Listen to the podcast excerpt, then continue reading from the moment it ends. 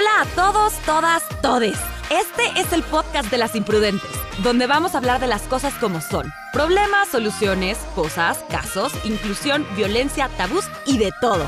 Bienvenidos.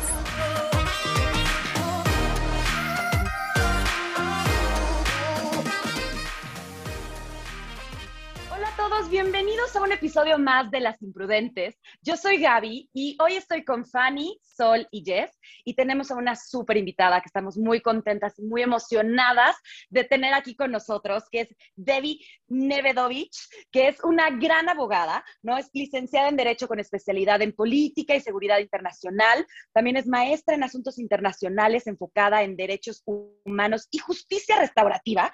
Y aparte de todo, trabaja pro bono en temas de violencia contra las mujeres. Debbie, bienvenida, gracias por aceptar estar aquí en Las Imprudentes. De verdad, no sabes toda la información que queremos que nos compartas y que, bueno, vamos a tratar de hacerlo en este episodio. Y, gracias por estar otra vez aquí. No, yo feliz, feliz de poder aportar algo de conocimiento y de, echar chisme un rato. Chisme que suma valga. Justamente, ese es, el, objetivo de este podcast. Y hoy vamos a hablar de un tema muy, muy importante y muy interesante. Y el tema y el nombre del episodio es Información es Poder. ¿No? Y todo esto va a girar alrededor de la violencia de, contra las mujeres, ¿no? Entonces queremos que empezamos a platicar de la violencia de género. ¿Es igual que la violencia contra las mujeres? ¿Qué, ¿Qué, opinas tú? ¿Cuáles son las diferencias para que empecemos a entrar en tema? Bueno, primero eh, creo que es importante que hoy, bueno, estamos a punto de conmemorar el 8 de marzo, el Día Internacional de la Mujer. Muchos dicen, bueno, ¿por qué tenemos que conmemorar, el Día de la Mujer, no? ¿Por qué no conmemoramos el Día del Hombre también, no? Y eso ha sido como muy criticado. Y sí creo que hay que hacer un statement, creo que sí hay que hacer, este, creo que sí necesitamos a veces hacer ruido y ser, y, y bueno, ser escuchadas, aunque sea a través de un Día Internacional de la Mujer. Entonces, este, no porque sea radical, pero a veces sí es necesario que tengamos este espacio y este foro, ¿no?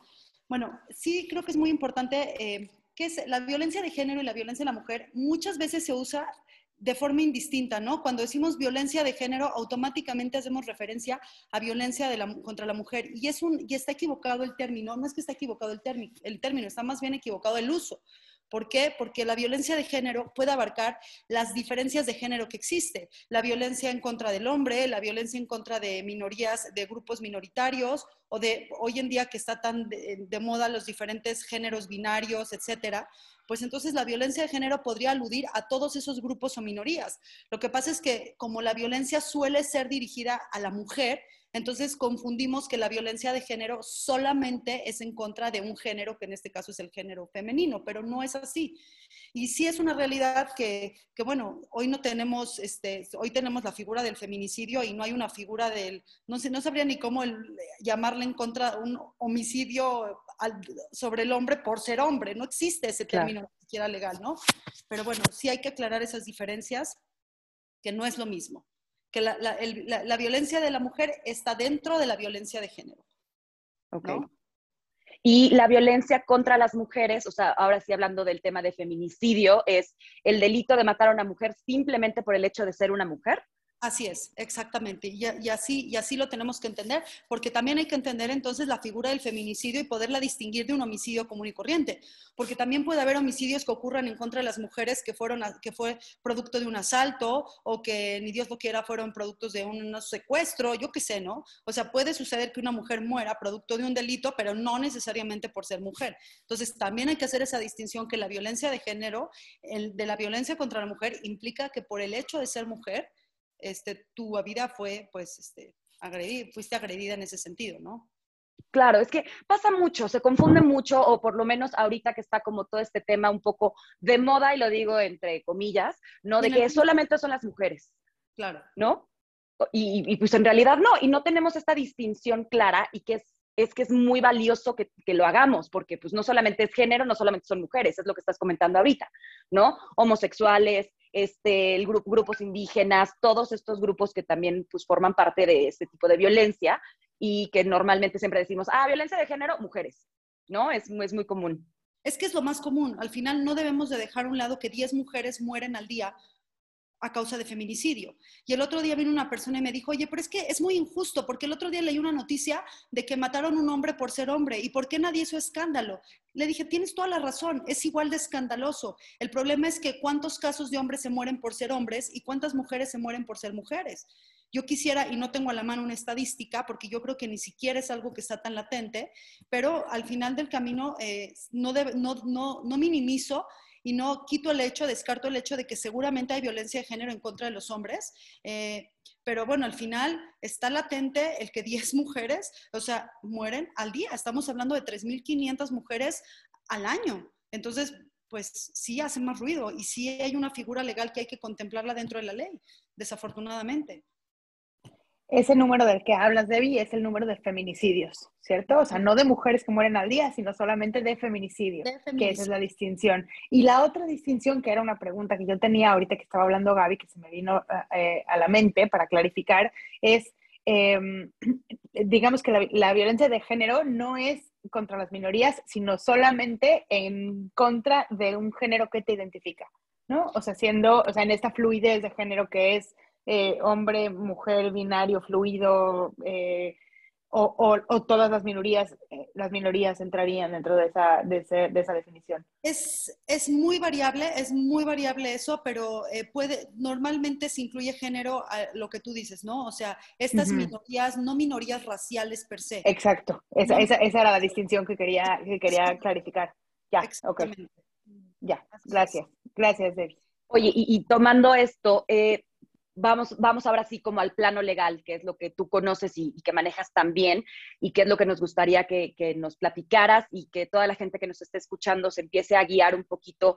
Hombre, siempre, siempre, y lo platicábamos antes de empezar a grabar, ¿no? O sea, siempre si va a haber algún tema legal, pues es mejor tener un abogado que te esté asesorando y que te esté guiando. Todo esto es con el fin de informar y de empezar a abrir como esta brecha de información que, que tenemos que saber como mujeres y como seres humanos en general, ¿no? Y, y me gustaría que nos platicaras un poquito como la diferencia que existe en, en cómo se abordan ante la ley los diferentes tipos de violencia. Yo creo no sé si... Y eso es muy importante mencionarlo porque, y te voy a decir algo, y voy a hablar también en un pleno de realidad, ¿no? Sin romantizar la ley, porque siempre digo que la ley en México es perfecta.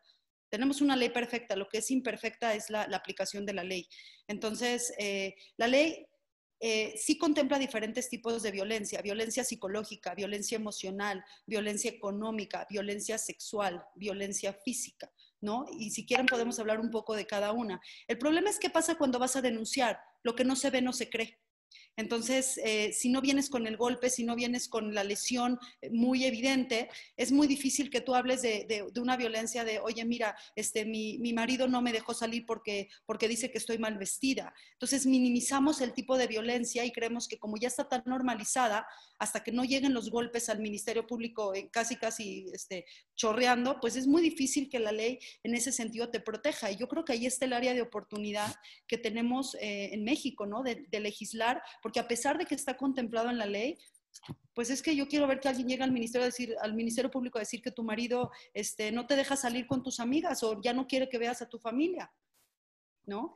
Claro, que ahí es cuando dices, bueno, ¿qué violencia se considera violencia ante la ley? O sea, ¿qué es lo que tiene? O sea, se tiene que ver un golpe, eh, que, yo sé que es muy difícil, pero digamos que a grandes rasgos, ¿qué, se considera violencia? Perdóname, Gaby, que te interrumpa, pero lo que estoy entendiendo, Debbie, que es que qué tema tan, tan candente, ¿no? Porque lo que entiendo es, la ley contempla todos los tipos de violencia. Sin embargo, en la aplicación de la ley, ¿sí? Cuando llegas al MP por falta de información de todos, bueno, no voy a decir todos, pero de casi todos los que están eh, ahí, la ley eh, pues no se aplica. Eso es lo que Se tiene que evidenciar, ¿no? Exactamente. O y ese es el problema. Puede evidenciar, eh, o sea, si tú metes una denuncia, eventualmente puede haber ciertos peritos, eh, ciertos eh, dictámenes de, no sé, psicológicos, pero al final, entonces entras en esta espiral muy complicada, muy desgastante para la mujer, tener que demostrar al final del camino que está siendo violentada. Entonces, imagínate una mujer que viene violentada, que viene, que, que viene violenta, de cualquier tipo, de cualquier índole, imagínense, del 100% de las denuncias, solamente el 20 proceden a sentencia. O sea, quiere decir que el 80 se quedan impunes. Entonces estamos en un nivel de, impunidad, de desventaja, y, no me quiero ir como el feminismo radical. Estoy hablando de una parte de, equidad, porque también inclusive este, en algún momento eh, tenía algún profesor que me había contado que él trabaja en el Ministerio Público, había llegado un hombre que había sido golpeado por su mujer, ¿no? Y entendamos también el otro lado de la tortilla, porque también es importante que hay mujeres que son muy violentas y que también pueden violentar al hombre. Entonces, contaba él que había llegado un hombre todo madriado, ¿no? Al Ministerio Público a decir que, había sido violentado por su mujer y casi casi le dan un zape, ¿no? Diciéndole, regresa a tu casa y, ponte machito, ¿no? Y atiende tus, tus cosas en tu casa. Y entonces, claro que tampoco queremos evidenciar que la violencia se da de forma bilateral de un lado al otro y que también es muy complicado para los hombres demostrar que ellos también pueden ser violentados. Entonces, de una u otra forma, creo que ahí queda esta laguna en la ley que, no sabemos cómo abordarla, ¿no? Porque claro, o sea, el sistema, el sistema penal, todo lo que es el Ministerio Público, el sistema judicial, está desbordado, ¿no? Entonces van a decir, bueno, si tengo un caso de secuestro, pues voy a atender el caso de secuestro. Si viene la mujer a quejarse que no la, del marido no la deja salir con las amigas, le van a decir, pues vayan a terapia de pareja, ¿no? Como si eso se soluciona así más fácilmente. Así es, que es lo triste, porque aparte el sistema perpetúa este, este, que no haya una consecuencia de nada, que no, vaya, que nunca proceda nada. Entonces ahí es cuando dices, bueno, ¿y qué hago? O cómo le hago, ¿no? Que, nos llevaría a la siguiente pregunta.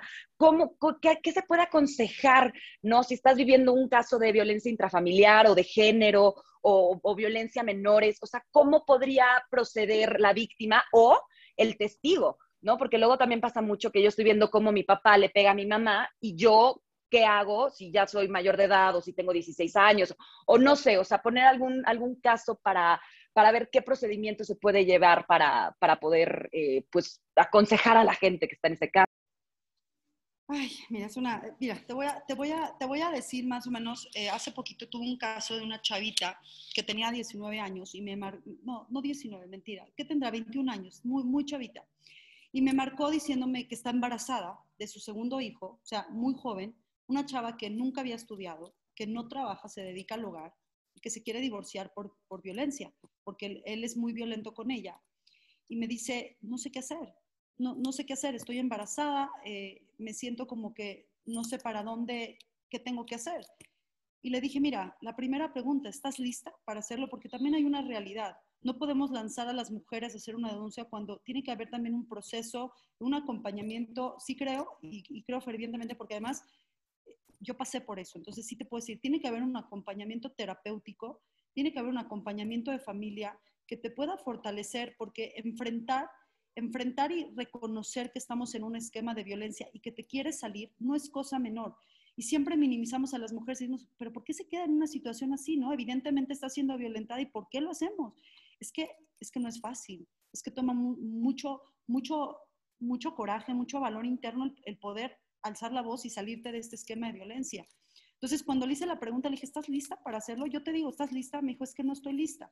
Me dijo, ¿qué puedo hacer en el proceso hasta que pueda estar lista? Le dije, bueno, muy bien, primer paso es reconocer que no estamos listos. Yo le puedo convencer de que vaya, pero al final es su proceso y va a ser su situación donde va a tener que encargarse de dos niños, donde probablemente va a haber una violencia económica, donde la pensión alimenticia esté muy limitada, donde la esté a lo mejor si él tiene dinero, pues va a pelear la guardia y custodia, hay muchos mecanismos que los luego, este, desafortunadamente, los cónyuges hacen para no pagar pensión. Entonces, le dije, mira, de pronto le dije, lo que puedes ir haciendo es guarda evidencia. Por ejemplo, ella rentaba, eh, ella, ellos arrendaban un departamento. Le dije, guarda una copia del contrato donde se demuestre que hay un contrato de arrendamiento, de que lo paga, que está a nombre de él. ¿No? Guarda todos los tickets del súper, este, o sea, lo que, lo que quiero es que cuando, para cuando estés lista de enfrentar una situación donde tú quieras denunciar, además de, un proceso de divorcio, quieras denunciar un proceso de abuso, que tengas evidencia por lo menos para demostrar que tú no tienes recursos económicos, que tú, este, que tú dependes, que tú dependías durante mucho tiempo del ingreso de, de tu marido. Entonces, en cierta forma, hay que pavimentar el camino, es lo que yo digo. Eh, ¿Nos podemos lanzar como el borras? Pues sí, claro, o sea, cualquiera, yo puedo ir y meter la denuncia y eso es a dónde voy. Claro que el primer paso que siempre hay que hacer es meter una denuncia, sentar precedentes. Y eso es lo más, lo más importante que siempre le digo a la gente con la que platico es, eh, desafortunadamente, si yo soy víctima eh, de algún tipo de violencia y a la hora de, querer divorciarme, porque normalmente eh, queremos evidenciar la violencia a la hora del divorcio, ¿no? Para quedarnos con la guardia y custodia. Normalmente ese es el caso donde queremos denunciar la, violencia, es a donde la mayor, caso, la mayor parte de los casos se presentan así. Tú no vas nada más a denunciar al agresor. Normalmente, bueno, en mi, experiencia me ha, pasado cuando las mujeres se quieren divorciar y quieren evidenciar la violencia, ¿no? Entonces, lo que les digo es sentar precedentes. Si tú te esperas a pedir el divorcio y decir en el, convenio de divorcio es que él, me maltrataba, él no me daba dinero, si me castigaba sin dinero en la semana, este, me hacía la ley del hielo, es que es mucho más difícil de probar que si tú dejas sentado un precedente y, vas, y tú vas al Ministerio Público, levantas una denuncia, dices, quiero sentar un, o sea, me pasó esto, esto y esto no necesariamente significa que el MP lo va a investigar, no, probablemente se va a quedar en ese nivel, pero que por lo menos ya esté asentado en un acto oficial, ¿no? Una, una, o sea, una situación de algún tipo de violencia que se haya vivido. O sea, ¿sería como ir mm. y, presentar una fe de hechos? ¿O cómo sería, o cómo se llamaría a nivel legal? Pues es que es una denuncia. ¿Precedente? es, es, una denuncia tal cual, es una denuncia o sea, tú, tú cuando vas al Ministerio Público, eh, cuando tienes alguna situación donde se haya violentado alguno de tus derechos, eh, vas al, Ministerio Público, levantas una, una, querella o una denuncia, dependiendo quién la vaya a levantar, y dices, quiero, que, quiero explicar lo que me sucedió, ¿no? Entonces, aquí tienes, eh, tienes algunas opciones. Una vez, si se abre, dependiendo la gravedad del delito, se pueden dictaminar ciertas medidas precautorias. ¿Qué significa? Que puede ser que el juez determine que por la gravedad de los hechos eh, se, pueda hacer que la persona eh, se, le, obligue a no acercarse a la otra persona, eh, restricciones de, acercarse, de hablar con ella. Porque también, por ejemplo, tengo un caso de una, de una chava que, que el exmarido la acosaba, la acosaba, le esperaba afuera de su casa, este, no le hacía nada, fíjense, o sea, fíjense cómo la violencia es una línea tan delgada, ¿no? Él nunca la amenazó, no, nada. Él solamente estaba fuera de la puerta cuando ella se iba a trabajar. Eh, le mandaba mensajes, ¿no? O sea, nunca amenazándola, pero diciéndole, estoy afuera, te estoy observando, ¿a dónde vas? ¿A dónde? O sea, era un tipo de acoso tan sutil que qué difícil para la mujer porque entras en un estado de desesperación. La chava me decía, ya no sé cómo salirme de esto, porque ¿cómo demuestro que él este, él me está acosando literal, pero no está haciendo nada. Él nunca irrumpió en mi propiedad, él nunca me esperaba dentro de mi coche, o sea, no estaba dentro de mi propiedad, pero estaba siendo acosada. Entonces, ese tipo de medidas precautorias se pueden pedir ante el juez, decir, mira, me está acosando. El tipo está, está al pendiente de cada cosa que haga. Entonces, ese tipo de cosas a la hora de meter una denuncia, el juez puede determinar ese tipo de medidas para, para, prohibir que la persona se acerque. Y llegó un momento que inclusive esta chava eh, se, le, se, le, se, le, auxilió con patrullas que vigilaban su domicilio para, para asegurarse de que la persona no estuviera cerca. Entonces, no satanicemos tanto la ley porque hay voluntad de querer ayudar, pero es difícil. Es difícil, no voy a decir que no. Pero además, o sea, te agradezco mucho la respuesta que diste de, de, lo importante que es sentar el precedente, ¿no? Porque es, es, es, nada más que cuando llegues a pedir el divorcio y te pregunten, y yo como sé que es verdad, tú digas, ah, pues vine el mes pasado, hace tres meses, hace siete meses, ¿sí? Y denuncié tal y tal y tal y tal, ¿no? Eso es un poco el, el sentar el precedente y lo que ayuda. Y, y, la otra parte era la preparación, o sea, de la que hablabas, ¿no? O sea, también en, en, en la parte terapéutica, además de la legal, cuando una, una, mujer o una persona se quiere ir de una situación violenta, pues lo primero es tu cuidado, ¿no? O sea, te puedes ir en este momento o tu, o tu vida está en riesgo o la vida de tus hijos está en riesgo. ¿Puedes irte en este momento? La primera pregunta. Eh, eh, y la otra, lo, lo, que decías tú, ¿no? Si estás preparada eh, emocionalmente, económicamente, tienes a dónde ir, ¿no? Entonces, en la parte terapéutica, un poco lo primero que te dicen es, eh, eh, ¿cuáles son tus redes? ¿Quiénes son tus redes? ¿A dónde puedes ir? ¿Con quién, ¿Con quién puedes ir? ¿Quiénes son tus amigos? ¿Quién es tu familia? Pueden participar, te pueden ayudar, te pueden albergar. Entonces, creo que dentro de esto que decías, eh, recalcar la, la importancia para personas que estén ahorita pasando estos momentos de violencia, que, que, no tiene que ser inmediato, ¿no? O sea, que no se angustien si no se pueden ir mañana en la mañana después de oír el podcast, ¿no? Empezar a pensar con quién cuentas, a quién tienes, a quién te puedes dirigir. Em, sí, porque en una forma escandalosa diríamos, claro, si está, si está, si hay una amenaza directa de tu vida, yo te digo, por supuesto, no te esperes ni un minuto más, ¿no? Y yo sé que todas las violencias son violencias y tampoco hay que minimizarla porque las personas que vivimos eh, violencia emocional y psicológica, y en eso me incluyo, ¿no? Este, pues sí, queremos que, creemos que como no es violencia física, podemos aguantar mucho tiempo, ¿no? Y entonces pasan ocho años, ¿no? Y, te das cuenta que estás en un proceso de, despersonalización, no entiendes quién eres, cómo afrontar la vida, porque toda la vida te han hecho creer que no puedes salir adelante, que no lo puedes. Entonces, entonces tampoco, también es una, es una línea muy delgada entre decirte quédate porque no estás lista, pero también entender, ¿no? Que no siempre, este, no siempre se está listo. Y, hay que entender la parte emocional de, de los que vivimos la violencia, cualquier tipo de violencia. No es tan fácil, porque hay una parte de codependencia, hay una parte de miedo real, hay una parte de vulnerabilidad que como mujeres nos han hecho creer que no siempre podemos salir adelante, ¿no? Este, y bueno, hay mujeres que me ha tocado escucharlas que están realmente solas en la vida, que no tienen ni un familiar a quien voltear a ver. Entonces, pues tampoco las podemos decir, sí, denuncia y salte. Claro, es que ese esquema es el ideal, porque como mujeres que estamos afuera nos genera mucha frustración de que estén adentro de una situación de violencia. La pregunta es, cuando salgan a la vida, ¿quién las va a coger? ¿Quién realmente se va a encargar de que estas mujeres salgan? Por eso creo que hay mucho en el tintero de, crear estos, estos refugios que hay para mujeres, que desafortunadamente parte de lo que AMLO quitó fue este refugio para mujeres maltratadas y violentadas. Entonces todavía nos queda mucho como sociedad acoger a estas mujeres que fueron violentadas, porque sí, las, las invitamos a salir a la vida, pero salen desprotegidas, sin, o sea, sin, sin, sin herramientas. Entonces, también está cañón y por eso no quiero romantizar la idea de, sí, tú sal de este esquema de violencia porque, híjole, también está difícil. Justo lista me refería y quiero clarificar, ¿no? Lista me refería porque lo que dices tú es, si tu vida corre en riesgo en este momento, salte ahorita, ¿no? Pero si tu vida corre en riesgo, si te vas mañana en la mañana, tienes que, que, hacer este análisis, ¿no? O sea, de, de, de, decir a dónde voy a ir, a qué refugio puedo ir. O sea, pues, medir el riesgo, el autocuidado, ¿no? Como un, factor principal en la salida, el, cuidar tu vida. Mira, tenía una chava de 19 años que vivió 18, una chavita, pero de veras vivió muchos años, no sé por qué se salió a vivir con el novio.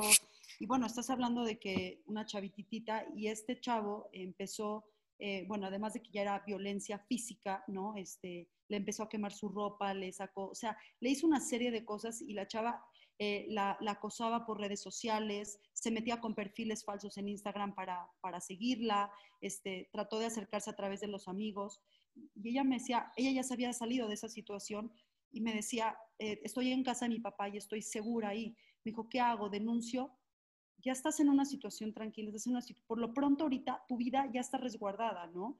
Porque también para una persona el, el, el denunciar el hecho, claro, sí hay que denunciarlo porque era una, era una situación, como les digo, de acoso. ¿Saben qué es lo más impresionante? Que mucho de la violencia que me toca escuchar es este tipo de acoso muy, o sea, no es este acoso donde llego con la pistola a amenazarte, claro que no. Llegan con esta parte de amedrentamiento psicológico, amedrentarte emocionalmente, quebrarte en tus emociones, en tu día a día, en tu rutina, porque ella ya no sabía si, si, si se le iba a aparecer o le mandaba fotos de su ropa quemada que habían dejado en el departamento o de las cosas que ella había comprado para, para la casa, este, las había tirado por la ventana. Entonces, yo le decía, ya estás resguardada. O sea, tu primer paso es busca un resguardo donde tu integridad física y tu vida esté, esté bien. Porque si esta chava me hubiera contado que sigue con el novio, claro, le hubiera dicho ve y denuncia, ¿no? Pero si ella no tiene a dónde llegar, ¿cómo, ¿cómo le invito ese primer paso? Entonces me acuerdo que ella me dijo, ya estoy en casa de mi papá, mi papá me quiere ayudar, perfecto, qué bueno. Entonces, sobre esa línea, ve y denuncia. Claro que denuncia para que tú estés protegida, para que tú sientas, pero qué importante es contar con esta red de apoyo al finalmente, porque una niña de 19, 20 años que se haya enfrentado a esa situación y sola, pues es doblemente complicado. Y justo yo creo también que la red de apoyo, o sea, aparte de personas, tiene que ser una estabilidad emocional muy fuerte. O sea, porque, o sea, porque siento que al denunciar necesitas llegar con tanta seguridad de que no estás exagerando, de que, porque muchas veces, o sea, cuando es física, cuando son cosas muy evidentes, pues, pues ahí está, ¿no? Ahí están las marcas, ahí están las cosas. Pero cuando son psicológica, económica, entonces tienes que tener, o sea, mucha seguridad de lo que estás viviendo no está bien. Entonces yo creo que, o sea, aparte de la red de apoyo, entra también, o sea, un trabajo personal y yo creo que hasta terapéutico. Sí, y sabes qué es, siempre, siempre digo que, y voy a contar aquí como una historia personal, que yo tenía muchos años que yo me quería divorciar por mucha serie de violencia, que no lo entendía como violencia. Era muy chavita, yo no entendía que eso se le llamaba violencia, ¿no? Me hacía la ley del hielo, si yo no, yo no le pedía perdón cuando discutíamos, entonces él no me daba dinero porque en ese momento yo no trabajaba, él aventaba, o sea, si se enojaba, aventaba cosas, pero no me pegaba a mí, aventaba cosas. Entonces, eh, yo como tenía a mis hijas chicas, yo decía, es que ahorita no es el momento indicado, ahorita no, cuando crezcan, cuando crezcan. Y aprendí que nunca, está, nunca hay un tiempo indicado, nunca hay un momento ideal para tomar la decisión. ¿Por qué? Porque, si son, porque entonces dejas y vas postergando la decisión pensando que siempre va a estar las condiciones perfectas económicas, este, sociales, familiares, emocionales, ¿no? Para que digas ahora sí, nunca las va a ver, ¿eh? Es más, creo que cuando yo tomé la decisión de divorciarme fue en el peor momento que pude haber tomado, ¿no? Entonces te das cuenta que, que nunca va a llegar ese momento donde estés emocionalmente perfecta ni en las condiciones económicas perfectas. Simplemente es un momento donde tú te sientes lo suficientemente fortalecida para enfrentar las circunstancias, porque eso sí hay que aclararlo. Porque yo, yo veía a las mujeres que se habían divorciado y decía, ¿cómo las envidio? ¿Cómo llegaron a ese punto de fortaleza de, salirse de una situación? Digo, puede ser que no haya necesariamente violencia, ¿no? Pensando en mi caso, decir, ¿cómo lo hicieron? ¿En qué momento llegó que dijeron hasta aquí? Y creo que esa es una parte de, empoderamiento interno, que esa voz que a uno le llega, no necesariamente va a estar el día, la hora y el, tiempo perfecto que te diga, debía, ya, hoy es el día, hoy va a estar todo bien, ¿no? Lo que dices es algo muy fuerte también porque también la estabilidad emocional y saber que nunca es el momento indicado también es muy importante de recalcar. Y yo te quería preguntar si, ¿cómo es la diferencia entre la ley cuando las personas están casadas y cuando las personas están solo, solo viviendo juntas. O sea, si tienen hijos tal vez viviendo juntos, ¿cómo es este proceso? ¿Es diferente o es igual? No, eh, ellas, hoy por hoy, bueno, desde hace muchos años la ley contempla el concubinato, que es la unión libre, ¿no? También contempla, eh, no me acuerdo la ley, creo que a partir de los cinco años, no sé si ya se redujo, la verdad, te, te daré un dato equivocado, pero lo importante es que la ley sí contempla la unión libre, con los mismos derechos y obligaciones que si estuvieras casado bajo el régimen del matrimonio, este, o sea, con un juez civil, ¿me explico? Entonces, en ese sentido, sí hay una, sí hay una protección, eh, hay una protección en los derechos y obligaciones de ambas partes. Y aunque no hubiera pasado el tiempo del concubinato, si hay hijos en común, al final lo que la ley protege es el bien superior del menor.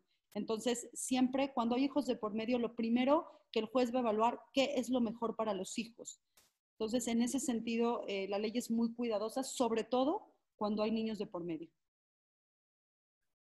Ok, yo, yo quisiera retomar un poquito, o sea, también sobre esto, porque ahorita que le estabas diciendo del tiempo, del concubinato y bla, bla, bla, yo también viví una situación de violencia, eh, también fue con mi expareja y también estaba viviendo con él. Y, y, también me pasaba lo mismo, ¿no? O sea, no me pegaba a mí, pero rompía ventiladores, y rompía sillas y aventaba cosas cerca de mí, nunca me pegó, pero siempre rozaban, ¿no? Y yo tuve el valor de salirme de toda esa situación porque llegué a Menorá, ¿no? Ahora sí que llegué por, por eh, Gabriela Schwartz, que también es la directora de Menorá, y siempre se lo digo y siempre se lo recuerdo cada vez que puedo. Eh, pero, pero también es esto, ¿no? O sea, buscar estas instituciones, estas fundaciones que te puedan ayudar a salirte de esta situación que tú sientes, no sabes qué te está pasando. O sea, yo no estaba tan joven, yo tenía 26, 27 años, pero no entendía que estaba viviendo una violencia tremenda, económica, física sin que fuera física, porque no me caía a mí, pero me caía junto el, el este, ¿no? El cepillazo este, todo esto y de repente dices, no, pues no, no estoy viviendo violencia, no, pues no voy contra, o sea, no lo voy a demandar, ¿no? O sea, como que ni siquiera se te pasa por la cabeza. Pero el chiste está en encontrar esas fundaciones o esas instituciones que te puedan guiar en cómo proceder si es que hay, o sea, si este hombre hizo algo o si esta persona hizo algo más de lo que no tendría que haber hecho. Es decir, me empujó, pero igual no me deja moretón, pero entonces desde ahí dices, híjole, estoy en riesgo, no estoy en riesgo. ¿Dónde, dónde pueden eh, encontrar esta asesoría las mujeres que estén viviendo violencia y que todavía no entiendan que es una violencia que puede poner en riesgo su integridad? Mira, eh, en México existe lo que se llama InMujeres, que es una institución para la mujer, que dentro, no, no fue creada en el gobierno de AMLO, fue creada antes, ¿no? Eh, es una institución que otorga apoyo legal, psicológico, eh, desde todos los esquemas eh, para la mujer.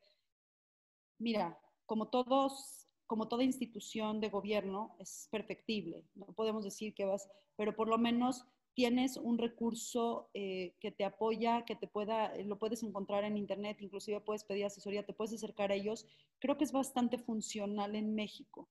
Obviamente, claro que si tienes alguna comunidad, siempre digo, no, acércate lo más cercano a ti, lo, más, lo que más te, sientes acogida, porque en mujeres obviamente estamos hablando de una institución de gobierno que seguramente tendrá sus procesos burocráticos, a donde a lo mejor la ayuda no fluirá tan fácilmente, pero bueno, hay que reconocer que existe, ¿no? que, la ley está ahí. Y también este, y acudir a ella, para eso está, ¿no? Pero siempre digo, tu primera línea de batalla debe ser a donde, a donde te sientas más seguro y te sientas más tranquila, pero claro, existe esa, esa, esa institución. Y sabes qué, de lo que estabas comentando antes, yo sí creo que sería importante empezar a delimitar qué no es normal, ¿no? Porque creo que ni siquiera tenemos claro esta línea de, de, de, lo, que, de lo que debe ser normal y no, o sea, no sé si, creo que sí, sí me estoy explicando bien, ¿no? Pero completamente. Enlistarnos esta idea de, no, fíjate que no es normal que no te dé tu dinero en la semana porque se peleó contigo, no es normal, ¿no? No es normal que, este, que, te amenace constantemente, eh, no es normal que, digo, un título personal, y eso es algo muy personal que estoy contando, yo me acuerdo cuando estaba recién dada a luz, eh, yo estaba en una depresión postparto y él estaba muy cansado, yo estaba muy cansada y, y él una vez me dijo, hoy me voy a llevar a la niña y ya no la vas a volver a ver porque ya estoy cansado y entonces me dijo, prepárame las cosas y te voy a, me preparas a la niña porque me la voy a llevar. Hoy por hoy le digo, te lo hubiera dado envuelto en moño, mi hijo, con lo cansada que estaba, te hubieras llevado y ya me la regresas a los cinco años cuando ya haya pasado toda la crisis de la infancia, ¿no? Pero en ese momento, en ese momento, imagínate una mujer en depresión postparto que, que te amenaza con, ese, con esa idea de, de, me voy a llevar a tu hija, este, ¿no? Entonces, hay que empezar a aclarar. Y es terrible a, mí lo que me pasaba mucho, eh, y ya lo platicaré en otro episodio, ya cuando platiqué este episodio de mi vida, eh, me pasaba mucho que los amigos y las mismas novias perpetuaban y normalizaban esta violencia de, ay, ¿cómo? ¿Ya se rompió la mano? Ay, no, hombre, uy, no, no pasa nada, mira, alejarlas los dedos así y se le acomodan perfectamente. Eh, ay, ya le pegó un árbol. Ay, no, hombre, uy, eso es lo de menos, la ha pegado a coches, la ha pegado. Y todo el mundo me decía eso y yo decía, ah, caray, pues yo creo que es normal, que si así se portan todos y todas están muy tranquilas, pues yo creo que todo está bien. Pero realmente, digo, no sé cómo haya sido en sus casas, pero a mí, o sea, literal, yo no corté con él, yo lo dejé. O sea, un día regresó a ese departamento y ya no tenía cama, ya no tenía centro de lavado, ya no tenía televisión y dije, a mí me vale madres, me tengo que salir de aquí, pero eso sucedió gracias a mi red de apoyo más cercana, que es mi mamá, y mi papá, que les marqué ese día en la mañana y les dije, me tengo que salir de aquí, por favor, vengan por mí, ayúdenme. Sí, cómo no, mijita, en este momento vamos y te mudamos. Y así me mudaron en dos días porque el tipo se había ido a una boda este, gracias a Dios y no estaba en la ciudad, pero yo estaba con un nervio de que fuera a regresar, de que me fuera a ver, de que fuera a agarrar a mi mamá, o sea, es, es una paranoia en la que entras que luego no sabes qué hacer en ese momento, ¿no? Entonces creo que sí es muy importante lo que decías, ¿no? De, y lo que decía Jess también, de darse el tiempo, de buscar el apoyo, de planear, y si de plano ya es momento de salirse, pues en ese momento y con todos los pantalones que tenemos como mujeres y esa fortaleza y valentía, lo haces, ¿no? Pero siempre y cuando eh, tengas con quién, a dónde acudir y demás. No, y, también, claro, y, mira, al final, de la ley, al final del camino la ley sí tiene ciertas protecciones, no podemos eh, negar que no existan, inclusive, este, bueno, hay muchos casos de denuncia, ¿no? Donde, por ejemplo, me tocó escuchar de una mujer que mató al marido porque, este, porque obviamente había una serie de violencia física. Y bueno, cuando tú aludes a la legítima defensa, qué difícil, ¿no? Para la mujer tener que haber probado eh, que había cierta violencia para poder ejercer tu legítima defensa, ¿no? Hace poquito hubo un caso de una mujer que fue violada, mata al violador y la meten allá a la cárcel. Entonces, dices, es que es que seguimos sin entenderlo, ¿no? Porque también la legítima defensa es una niña muy delgada ante la ley y demostrarla también es muy complicado, pero entonces, por eso digo, lo que no se ve no se cree. Entonces, había que esperar a que esta mujer que vive dentro de una violencia doméstica pasara qué, para que entonces diga, es que sí, sí, sí había lugar a la legítima defensa. Entonces, también en la ley se, contempla eh, la legítima defensa, o sea, también entender la violencia con perspectiva de género, porque no necesariamente la violencia, de la violencia doméstica, eh, dentro de la violencia doméstica, eh, luego se confunde que nada más es en contra de la mujer. La violencia doméstica legalmente puede ser hacia los hijos, hacia el papá, este, el papá hacia la mamá, hacia los abuelos. Entonces, también hay que entender lo que pasa en el esquema de la violencia doméstica, ¿no? que también todos, están, todos pueden estar incluidos en ese rubro, no nada más la mujer. Pero por eso también la ley contempla eh, la violencia doméstica con perspectiva de género, aludiendo a la violencia contra la mujer. Entonces, a lo que voy es de que sí existen mecanismos, sí, sí hay protección, o sea, no, no, no sintamos que la ley, eh, hoy en día pedimos equidad y sí, afortunadamente hemos alcanzado cierta equidad, pero la ley sigue protegiendo en muchos sentidos a la mujer y no sintamos que la ley actúa en nuestra contra, que no hay mecanismos legales, porque, pues sí, si te agarras un abogado muy fregón, probablemente pues sea una barrera difícil, pero al final yo digo que no nos podemos quedar, o sea, ya, ya quedándonos ya en este lugar, ya nos dimos cuenta que no nos funciona. Entonces, pues salgámonos de este lugar porque ya no tenemos nada que perder, ¿no? Yo digo. Y yo tengo una duda, o sea, ¿hasta cuándo? O sea, mucha gente creo que, o sea, se limita en ir con un abogado, en acudir a la ley. O sea, creo que, ¿cuál es como el parámetro? ¿Cuál sería el parámetro para decir, voy con la ley, voy, voy a buscar un abogado, voy a buscar este, o sea, justicia. O sea, porque siento que muchas veces buscan como, o sea, hasta en casos muy, muy graves, la gente busca como ahorrarse eso, ¿no? ahorrarse una demanda, ahorrarse una, o sea, ir ahí a juicio. O sea, y creo que, o sea, las leyes sí respaldan a las mujeres, sí respaldan la violencia, sí respaldan, pero siento que muchas veces es el antes, o sea, la gente hace todo con tal de no, de no llegar a eso.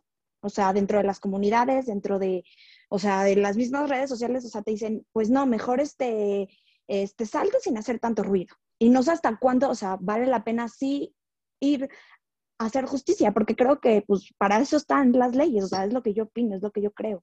Qué, pregunta tan difícil, ¿no? ¿Cuándo vale la pena? Yo, yo siempre digo, siempre valdrá la pena.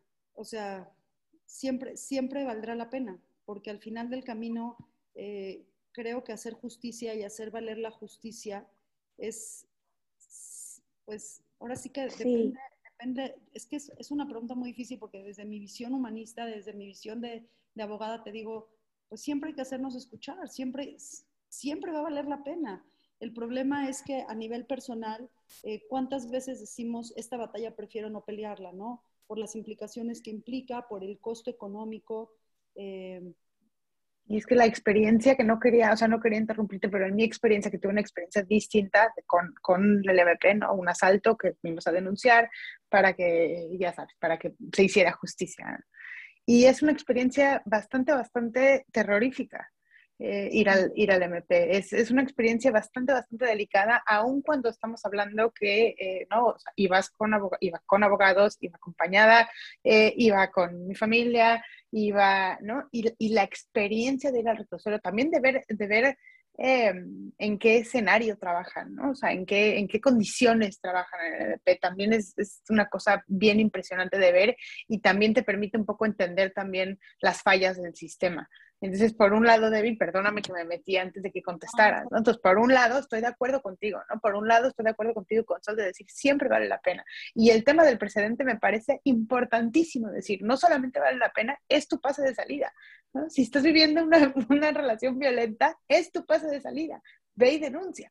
Y por otro lado, eh, me imagino a una mujer que está en este estado casi sobreviviendo, ¿no? Para poder salir, entrar en este proceso legal de abogados, de MPs, de, de, gente que se están eh, casi apenas educando en perspectiva de género, ¿no? O sea, que, que las preguntas son, eh, que no digo que no haya avanzado, que estoy contigo, David, sí, sí, ahí están, y ahí están las herramientas, y ojalá cada vez sea más fácil poder usarlas pero la pregunta de Sol de cuándo sí, cuándo no, era como mi granito de arena, decir la experiencia es una experiencia bastante, bastante complicada.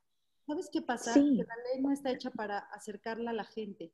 Es, es tan compleja la ley que entonces, eh, si, bajáramos, si bajáramos esta ley a un nivel más em, cercano a la gente, en su lexicología, ¿no? Porque no entendemos el procedimiento, es, es demasiado complejo, ¿no? El, la o sea, ustedes mismos, ¿cómo es la denuncia? ¿Con quién tengo que ir? ¿No? Este, ¿no? La contestación, el perito, el testigo. Entonces, es, el, el sistema legal se vuelve tan complicado que la gente prefiere, ¿no? como dice Sol, prefiero elegir cuál sí, cuál no, porque meterme a eso resulta, lo vemos muy complejo y, tienen razón. Hasta yo como abogado te digo, pues hasta dónde quiero yo meterme en, una batalla legal que, pues, ¿qué me va a involucrar? ¿Cuál va a ser el beneficio a la larga? El costo económico. Sobre todo el costo económico, que no contemplamos el costo tan, tan evidente de los abogados, de los costos, judiciales, de costos judiciales. Es, muy costoso. O sea, quieres divorciar, te cuesta 200 mil pesos exigir una pensión alimenticia de a lo mejor 30, 40 mil pesos, ¿no? Y va a tardar años, entonces dice, espérame tantito. Y a lo mejor, si, si bien te va, te da 30 o 40. Entonces, a ver, haces un costo-beneficio y dices, no, bueno, entonces mis recursos mejor los, los utilizo en otras cosas, porque de que, que acabe y me sigue costando dinero, es una realidad. Justo tú. Me va a costar, encima me va a costar, o sea, ¿no? Sí. Justo Debbie tuvo una paciente que fue al MP a, reportar en la madrugada, o sea, ella me comentó que fue una noche de terror, porque se salió, dijo, prefiero denunciar ya ahorita que hay golpes, porque cuando fui y me estaba amenazando, me dijeron literalmente estas palabras, pinche vieja loca, regresa a tu casa. Entonces me dijo, viví tanto, o sea, tanto desprecio también por la justicia, que ahora no sé cómo luchar por mis derechos. Y es lo que decimos, o sea, cómo el MP también está, o sea, como, no lo quiero satanizar, pero también como, pues sí, sí tenemos que ver la realidad de que sí da miedo también. Por eso Creo que es algo mundial, ¿no? O sea, literalmente siento que, o sea, en todo el mundo, o sea, se quejan de esto, o sea, se quejan de, o sea, de, esta falta de que te tienes que ir a, o sea, tienes que ir a, a acudir a la ley y pues, úchale, ¿no? O sea, claro que hay países que más, hay países que menos, hay países que, están mucho más contra la violencia, que protegen a las mujeres. Ok, está bien, pero creo que sí es una lucha medio, de verdad, universal. Yo así lo siento. No sé si me estoy equivocando. Hay una tendencia, digo, este es otro tema que se llama justicia restaurativa, que lo que busca es un, una, una, un mecanismo alternativo a este mecanismo judicial que conocemos porque muchas veces ya conocemos que este mecanismo judicial es cansado, es costoso, es difícil, no siempre resulta, no siempre, sobre todo no atiende a la víctima, atiende al, al, al, al, que cometió el delito, ¿no? Lo que queremos es ver a la persona en la cárcel, pero ¿qué pasa con la víctima? ¿Dónde, ¿A dónde nos queda? O sea, el sistema judicial a lo mejor va a meter al violador a la cárcel, pero ¿qué hacemos con el daño de la mujer que fue violada? El sistema legal no atiende esa parte. ¿No? Te van a decir, pues ve y toma terapia, que alguien te apapache, que alguien te ayude, pero el sistema legal en ese sentido también se queda corto, porque además de que es burocrático y difícil, la víctima muchas veces se queda en este sentido postraumático donde no se le ofrece ningún tipo de asistencia de reparación de daños, ¿no? De, pues una asistencia psicológica, de, no sé. Entonces, por eso, eh, la parte de la justicia restaurativa lo que busca es buscar mecanismos alternos para lograr eh, la disolución del problema o lograr llegar a un entendimiento. No significa que me voy a sentar con mi violador y que lo voy a perdonar, pero sí buscar otros espacios que nos permitan eh, ejercer y exigir justicia.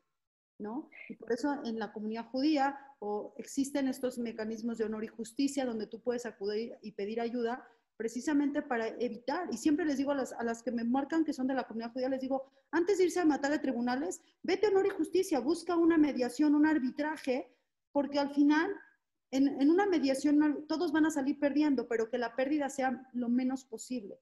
Entonces, eh, siempre hay que buscar esos espacios. Hoy existen redes sociales, existen ONGs, existen fundaciones. Acudamos a eso, también apoyémonos en la sociedad civil porque el, sistema legal también está, está desbordado. Entonces, qué bueno que existen todos estos espacios como los que estamos teniendo ahorita para saber que hay lugares a donde también podemos pedir ayuda que no necesariamente tienen que ser una denuncia y para que el agresor termine en la cárcel, porque también se trata de una reconstrucción personal y también hay que buscar esos lugares, ¿no? Así es, y, qué importante que lo digas y que lo menciones ahorita, porque lo que dices, normalmente te enfocas a que haya justicia, en que pague el que hizo el delito y demás, pero ¿qué pasa con la víctima, no? O sea, ¿qué pasa con estas mujeres que nos quedamos rotas porque de alguna u otra manera nos rompieron, nos quisieron hacer, o sea, ¿qué pasa con la víctima, no? Que a mí vaya, lo dices víctima por, por, por, una terminología, ¿no? Pero bueno, ¿qué pasa con este ser humano que está roto, que está, que está indefenso? Entonces es muy importante, ¿no? Y toda la gente que nos está escuchando, siempre hay a dónde acudir. ¿no? Si no tienes una red de apoyo en casa, de amigos, de lo que sea, siempre va a haber alguna fundación eh, que te va a tender la mano, porque a fin de cuentas todas nos ha pasado algún tipo de violencia, ¿no? Hablando específicamente de esto, y, y, que siempre podemos buscar esa ayuda y que no nos dé pena y que no digamos, bueno, pues ya se me pasará con el tiempo.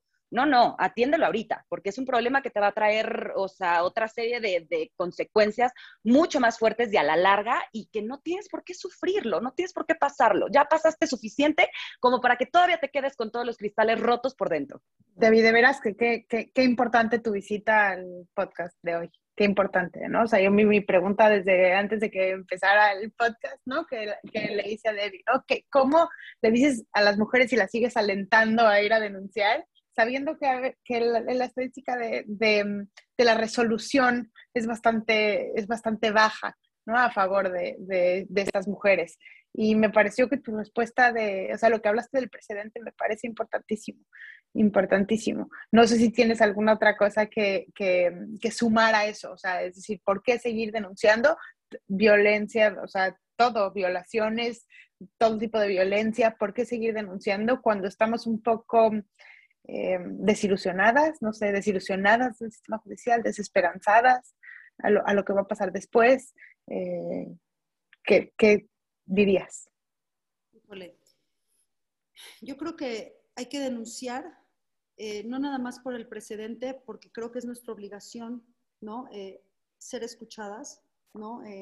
Creo que en ese sentido no podemos, no podemos pedirle a la justicia, más bien, te voy a cambiar, el hecho de denunciar no necesariamente te va a dar un sentido de justicia. Y eso hay que entenderlo. ¿ok?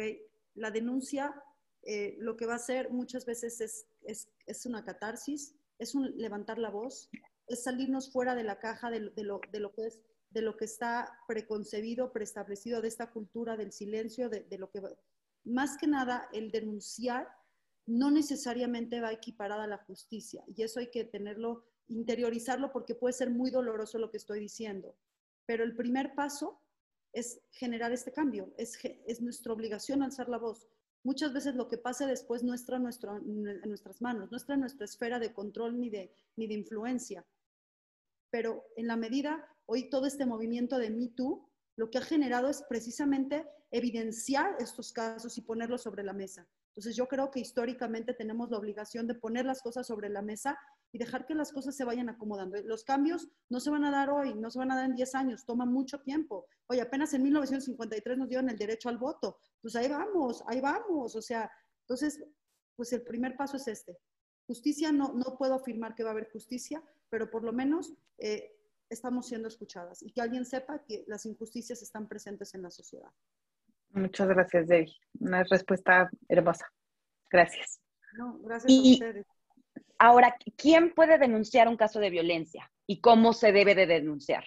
Todos, todos, mira, es muy complejo, todos pueden hacer una denuncia, eh, puede denunciar la persona que lo vio, la persona que lo, puede ser una persona, un testigo que lo está, que lo está viendo, que no necesariamente, eh, que a lo mejor el vecino, alguien que está siendo testigo de eso, lo puedes denunciar, puede denunciar un, inclusive un menor de edad, o puede denunciar la persona que lo está sufriendo. Indistintamente, todos podemos hacer la denuncia.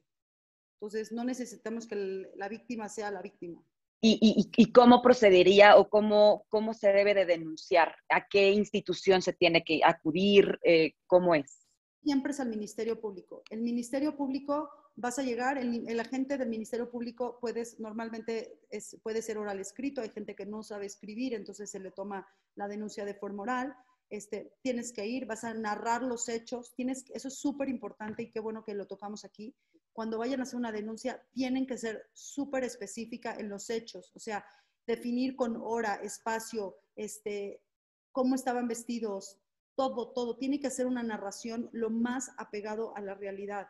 Obviamente te van a pedir una identificación, te van a pedir esto, un domicilio, este, y bueno, tienes que, obviamente el, agente del Ministerio Público está obligado a hacerte unas preguntas y bueno, al final el, el, una vez que, una vez que el Ministerio Público ha, tomado eh, tu denuncia, este, ellos firmas tu denuncia y bueno, se abre como una carpeta de investigación a donde dependiendo del tipo de delito, eh, bueno, están obligados a ver qué pasó, ¿no? Ahora, hay delitos, y eso es importante que se persiguen de oficio, hay delitos que no aceptan la perdón, el perdón del ofendido.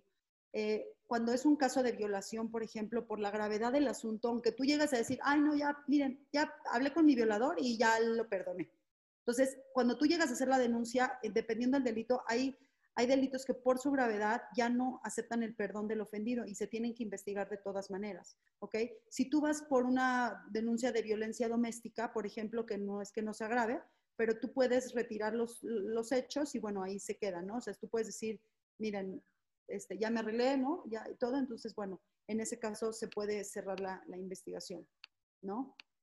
Y bueno, claro que este, un, cuando un menor de 16 años es víctima de un delito, este, puede ir él eh, o, o, la persona que ejerza la patria potestad, ¿no? Si una, o sea, en este caso sería el tutor legal del menor, pero también un niño puede ir a denunciar, o sea, podría levantar una denuncia. Ok, ¿Y, es verdad que el que denuncia tiene que probarlo? ¿O sea, es su responsabilidad dar la evidencia? Sí. Eso sí es, eso sí. El que acusa es el que tiene que probar. Y eso sí es una realidad en México. Entonces, mañana, por eso digo que el precedente es muy importante, ¿no? Porque si yo hago una denuncia, si yo en mi divorcio quiero decir que fui violentada y que me maltrató y que, entonces tú tienes que probar eso. Y para eso siempre digo, guarden evidencias que te sirvan para demostrarlo. Claro, y también lo pensaba cuando va a denunciar a alguien, ¿no? O sea, si el vecino vio la violencia, si el vecino va a denunciar, el vecino tiene que probar. O sea, él carga con esa responsabilidad de demostrar. Pues, pues, por eso, por eso, pues, ¿quién va a ser? Quien quiere, exactamente.